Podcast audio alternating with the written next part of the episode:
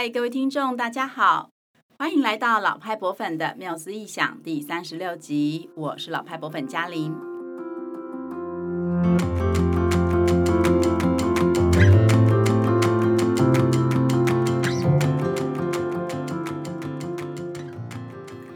五月一个连续假期，六月又有一个连假，各位博粉们有没有好好的规划这几个假期呢？呃，在疫情以前呢、我想对很多人来说，三五天的假期出国首选应该就是日本喽。春天看樱花，夏天参加花火大会，秋天可以吃栗子松茸饭，冬天可以滑雪。哦，天哪，想起来每个都觉得好棒哦。嗯，但是现在应该。很多博粉都跟我一样，只能待在沙发上看着日剧，然后回想着以前的美好经验，并且期待着那个遥遥无期的日本之旅吧。但是没有关系啦，有期待的旅程才更显得难得嘛。所以呢，我们今天就带大家来到东京国立博物馆。啊，简称东博，来一解大家对日本的思念，这样子。那提到日本呢、啊，我们就一定要请日文系毕业又曾经到日本读书的老派博粉季宇来跟我们聊聊喽。Hello，大家好，没错，我就是嘉玲那个口中说的那一位，守在沙发前面一直看日剧啊，很多电影的那一位，而且我都不知道看了多少次。但是嘉玲，你知道吗？东博应该是在日本影视中出现最多次的日本博物馆哦。哦，真的哦。虽然我也是蛮爱看日剧的，可是好像没有特别注意到东京博物馆的出现呢。对啊，其实东博出现在很多影视作品中，像之前红到发紫的《半泽直树》这出戏中里面的银行的场景。哦，真的，我有看呢，我有看《半泽直树》，而且两季我都看了。哦，竟然那个都是东京银行，就是它的。本行的那个场景在东博吗？对，哦、那个最大的大厅就是在东博、哦。我竟然没有发现。对，对，还有我很喜欢由漫画改编成电影的《杀戮都市》啊，然后还有《神探伽利略》等等，还有更早之前的日本版的《流星花园》，都可以看到东博的身影。哦，那个《流星花园》是我我小时候的时候，还但是我没有看那一出。嗯、对，而且还甚至有很多歌手啊，他节目都会来这边取景的。哦、嗯、哇，可见东博应该是真的长得很漂亮，对，而且基于你。真的看得很仔细，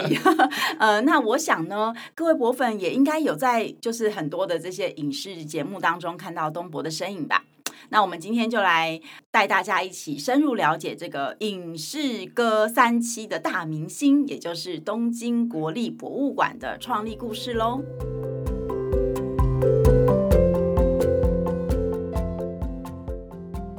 在今年呢、迎来一百五十岁的东京国立博物馆，它是日本国内历史最悠久，也是规模最大的博物馆之一哦。那东博的创立历程呢，跟日本整体国家发展也非常有关系哦。就就像就是。呃，就是大部分的国家博物馆一样哦。那当然，它跟世界上其他的国家博物馆也有一点很相似的脉络，不过也非常具有自己的独特性。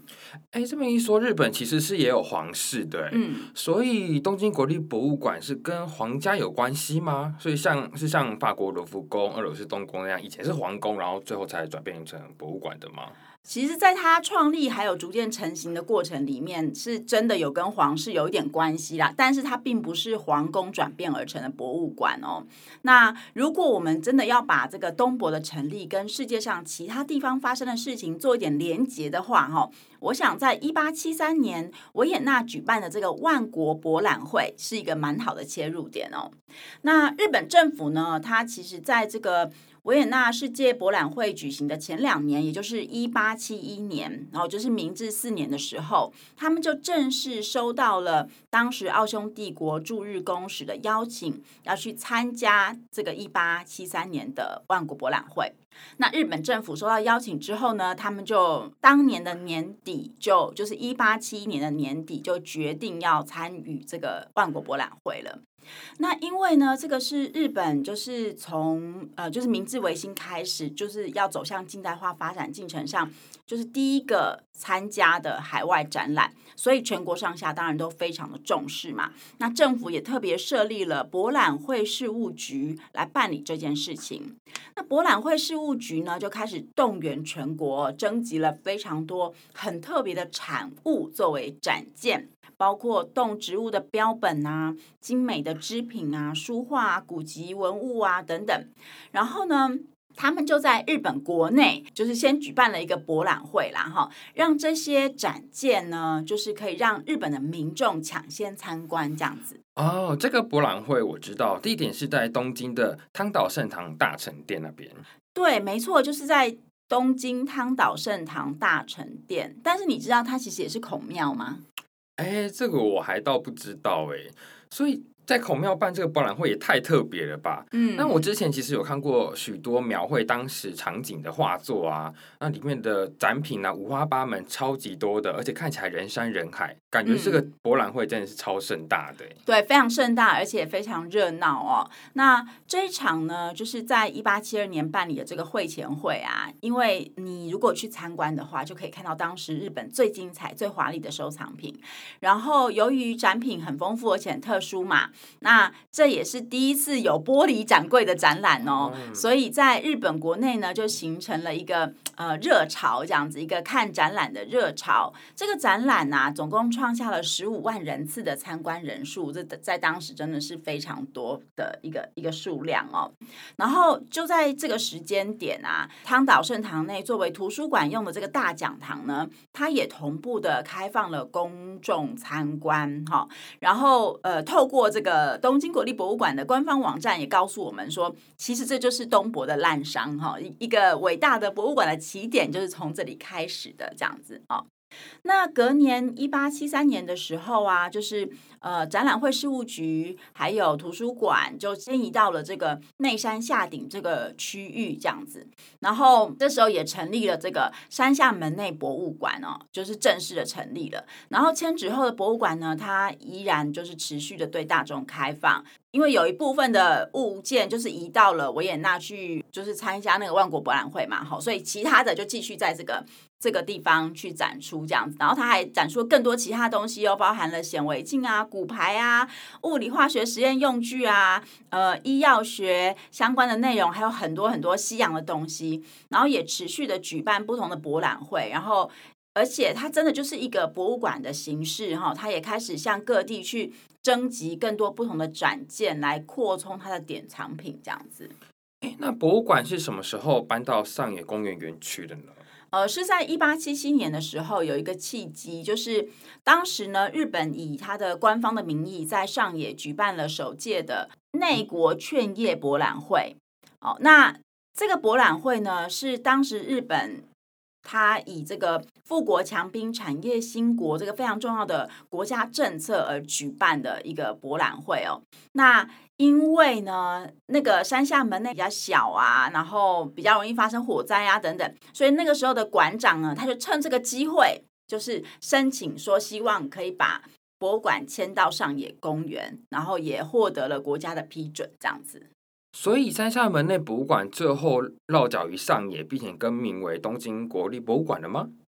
呃，对，它就是落脚在上野了，可是那个时候还不叫东京国立博物馆啦。那呃，那个时候呢，呃，因为馆长希望可以搬家嘛，所以在一八八一年的时候啊，就是他们就请了这个英国的建筑师乔赛亚康德，呃，去设计了一栋融合西方元素还有伊斯兰风情的这个上野博物馆。好，那就坐落在上野公园里面。所以那时候名称叫上野博物馆，然后它是一栋两层楼的红砖建筑，然后有一个好像洋葱形状的高塔，就是 充满了很高雅端庄的异国情调这样子。那馆舍在落成的第一年呢，这里就被当做这个第二届的呃内国劝业博览会的美术馆来使用哦，然后到了。呃，第二年一八八二年的时候，博物馆就正式进驻了，而且也在明治天皇的见证之下，上野博物馆正式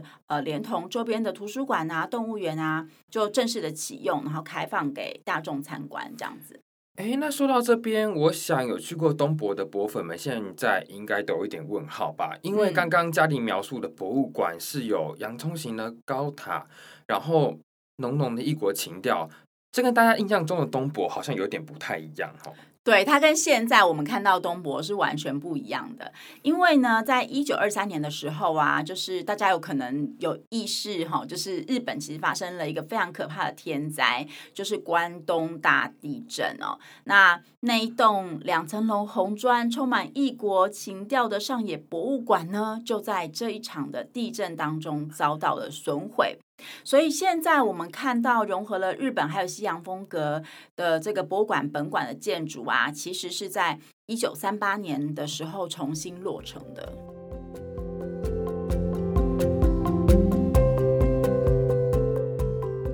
刚嘉玲提到了东博一开始创立的原因，是因为万国博览会，嗯、那之后也持续有开放给民众参观，听起来是一个蛮公众性而且很接地气的博物馆哈。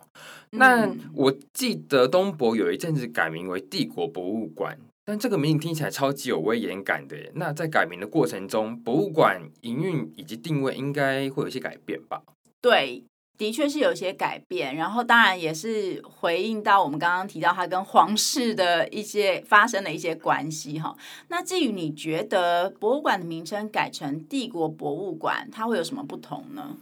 嗯，我听到这个名字之后，就想到。嗯，身为平民百姓的我啊，皇室对我来说就是一个高不可攀的神秘组织，感觉我的生活、我的审美应该跟他们有很大的不同，所以归为天皇管辖之后，在典藏政策上也会因应天皇的审美高度以及皇家的尊荣性做一点改变吧。呃，对，可以这么说，就是从一八七二年这个汤岛圣堂大成殿举办的博览会，到山下门内博物馆，再到后来正式启用的上野博物馆，那这一些馆舍呢，它其实都是在这个明治维新的政策之下，以推动富国强兵、产业兴国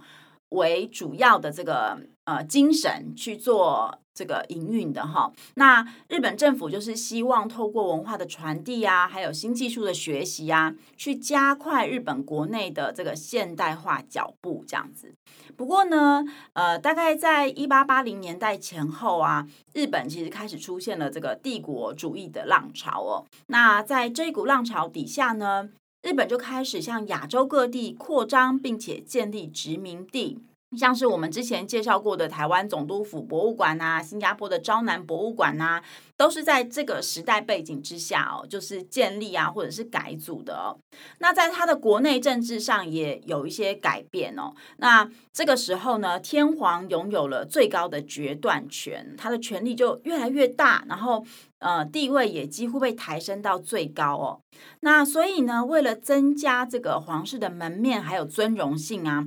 就在一八八六年的时候，上野博物馆连同整个上野公园的园区都被并入到皇室财产当中哦，而且它的那个呃管理单位、管辖单位也改变了，现在呢变成是由执掌皇室事务的宫内省来做管辖，就成为宫内省底下的博物馆了哦。而且呢，在一八八九年公布的新大日本帝国宪法里面呢。呃，他们就把这个宫内省辖下的博物馆都改名为帝国博物馆，而且同时呢，新设立了京都还有奈良两个馆舍。所以呀，就是因为博物馆已经成为皇室的财产了嘛，所以宫内省呢就开始把这个天皇的，就是呃皇帝使用的物品啊、哈文物啊，就纷纷的搬到了博物馆去典藏存放。那这时候也会有一个另外一个问题产生了，因为博物馆之前它典藏了将近十万件的展件啊，就是在那个从博览会啊等等等等，后来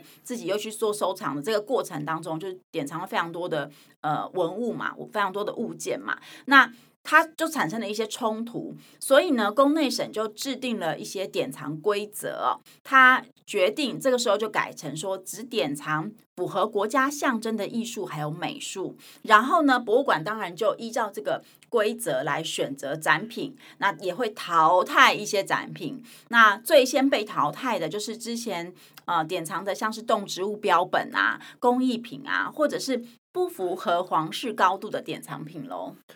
所以这样子听起来，是不是就意味着要跟之前会举办博览会、会展示工艺品或生活物件那种接地气的博物馆要 say goodbye 了吗？呃，对，当时好像是有一个这样的状态哦，就是因为他们为了朝向就是更精致、更正统的这个皇家博物馆来迈进、哦，宫内省就特别命令当时的驻美大使酒鬼龙一先生回国担任帝国博物馆的馆长。那酒鬼先生呢，他非常热衷于寺庙，还有就是古美术哦，他就把帝国博物馆定位成东洋古美术的殿堂，去承袭这个皇室的收藏啊，并且展示日本国家文化的这个美术。那九尾先生他非常的就致力于建立出博物馆内的典藏保存制度啊，也呃增设了美术部去强化馆内的研究能力，然后也开始编写所谓的帝国美术史等等。他其实为帝国博物馆做出非常非常大的贡献呐，然后也让博物馆就是往就是更专业的这个典藏保存机构来前进这样。不过就是。有一点点可惜的是说，因为呢，当时博物馆它其实是宣称它是为开拓大众的智慧而设立的嘛，哈。可是呢，从它的典藏啊，以及呃展览方向啊，你可以看出来，它的它慢慢走向就是社会可能是最高阶层的这些人士，就是皇室嘛，哈，还有就是可能就是贵族们这样子，所以它。它的典藏品或它蕴含的这个知识内涵，它事实上离大部分的呃社会大众呃的生活或者他们关心的事情，其实是蛮遥远的、哦。就是博物馆逐渐变成了一个呃高不可攀的一个存在，这样子。那其实这样真的蛮可惜的，因为过去以公众性以及跟人民生活密切相关的博物馆本来就很少了。东博一开始是用这样子作为出发点的，但之后就有一点变调了。我想能够终结这种帝国概念的契机，应该只有在日本二战结束之后吧。嗯嗯，对啊，就是在呃后来因为二战嘛，哦那。呃，在战争之下幸存的博物馆呢，就在呃一九四七年的时候呢，正式的又被就是从皇室的财产转为国家的财产哦，然后也同时改名为国立博物馆，那属于这个文部省这样。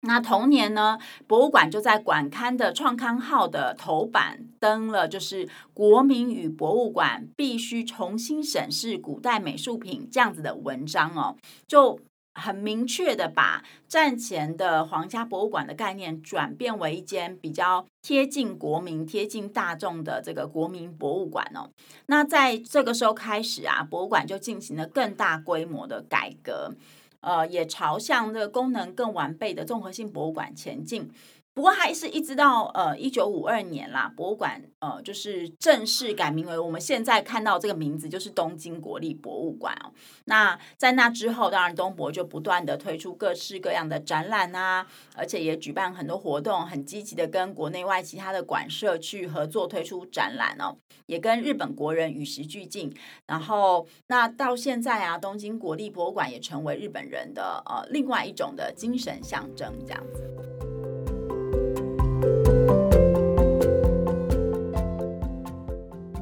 哇，听完这段历史，我突然有个疑问呢。那刚刚嘉宁说到山下门内博物馆有展出在维也纳万国博览会的那些展件嘛？那那些展件全部都完好无损的回到日本的国内了吗？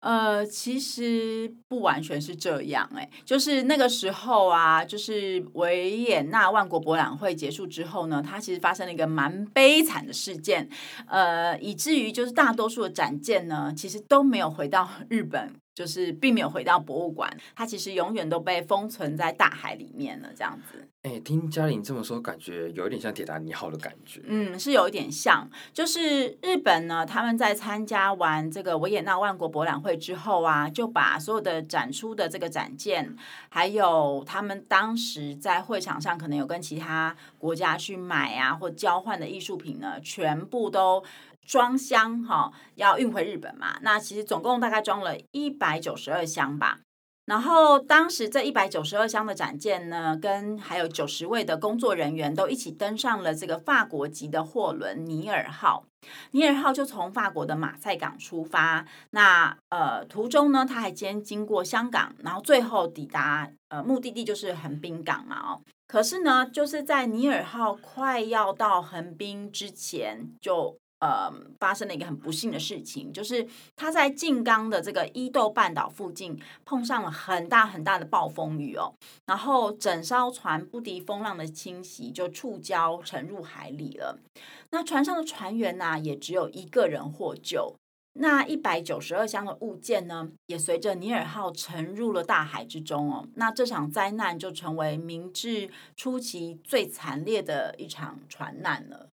那这样听起来真的蛮惊恐的诶，所以全部的东西一件不留的全部沉入海里了吗？他当时全部都到海里去了，没有错。可是事发之后的隔年啊，这个展览事务局呢，他们有派人去打捞沉没的物件，然后总共大概打捞出了六十八箱上岸，这样。那其他的一百多箱都还是呃静静的躺在大海之中啊。那这些被打捞上来的物件呢，就移到了。那个时候就是山下门内博物馆去做典藏跟保存这样子。那在这里面其实有一件不幸之中的大幸啊，就是刚刚我们有提到，就是尼尔号是由香港到横滨的嘛。那在香港的时候，其实有一个很重要的展件，就是名古屋城上呃金色的这个呃虎哈，就是它它的字是一个鱼一个老虎的虎这样子。那也就是那一只很有名的这个龙头鱼身的动物啊，因为。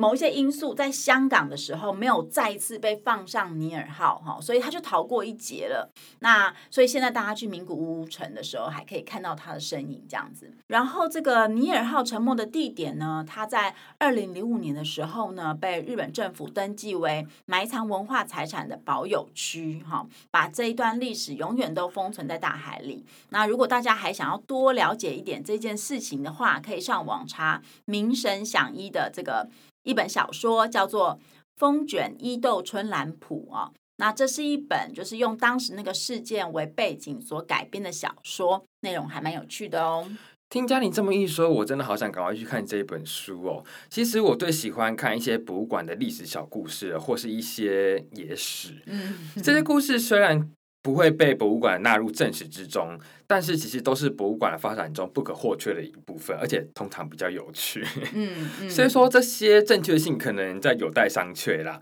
但是就是因为有这些故事，所以可以让大家有更多认识博物馆的角度。